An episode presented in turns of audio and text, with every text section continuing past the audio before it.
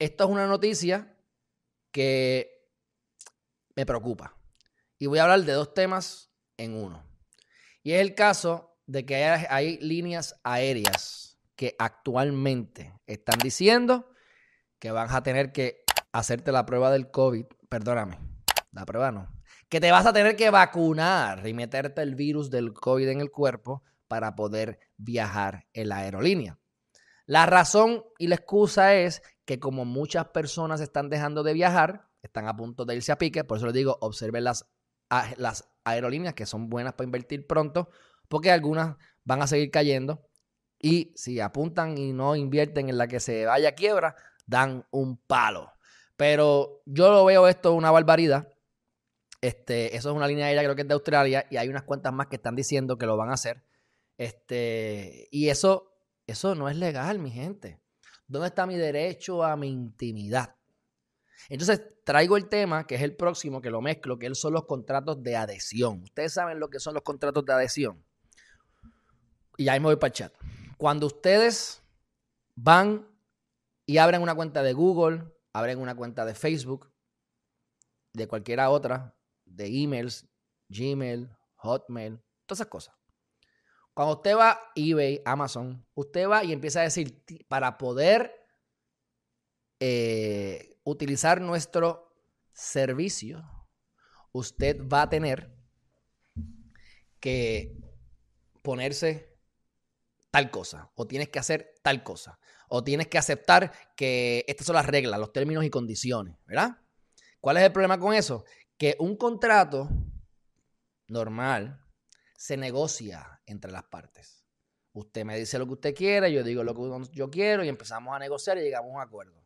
Un contrato de adhesión es unilateral, lo que significa que una sola parte establece los, los requisitos y usted tiene que aceptarlo o dejarlo. No hay otra opción. Así que si usted no acepta los términos y condiciones, usted no puede abrir la cuenta de Google, usted no puede abrir la cuenta de Facebook, usted no puede abrir lo que sea que hemos mencionado anteriormente y otras tantas cosas más. Esto fue un tema de discusión que yo tuve con un muy buen amigo mío cuando estaba yo todavía estudiando en la escuela de Derecho. Y esta fue la discusión más o menos que se dio. ¿Y qué ocurre? ¿Qué ocurre cuando esos contratos de adhesión los pongan, por ejemplo, en una gasolinera?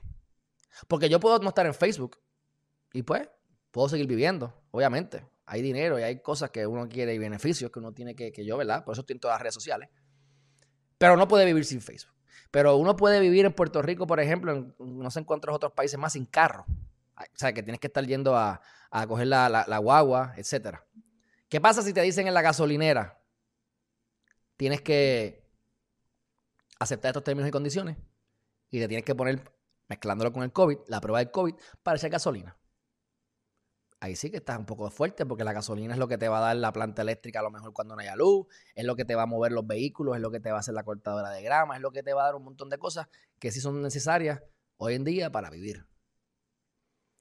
Así que, ¿hasta dónde van a llegar los contratos de adhesión? ¿Ves?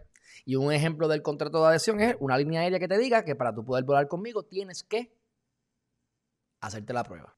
Y no estamos hablando de viajes internacionales solamente. Uno pudiese a lo mejor entender que si vas a viajar a Europa y vienes de Estados Unidos o vienes de este lado del mundo, pues vamos a hacerlo.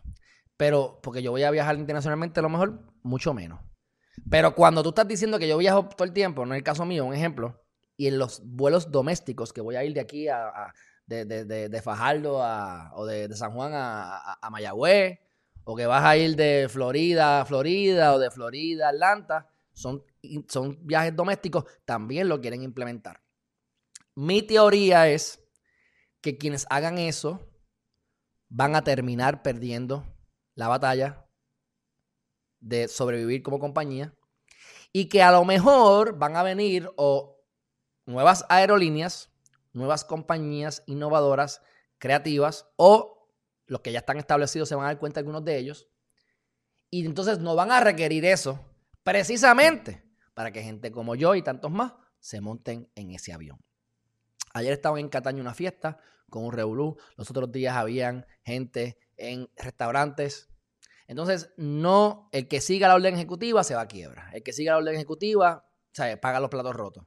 El que, como siempre ha pasado en Puerto Rico, quien siga las reglas pierde. Cuando te dan un ticket un boleto de tránsito.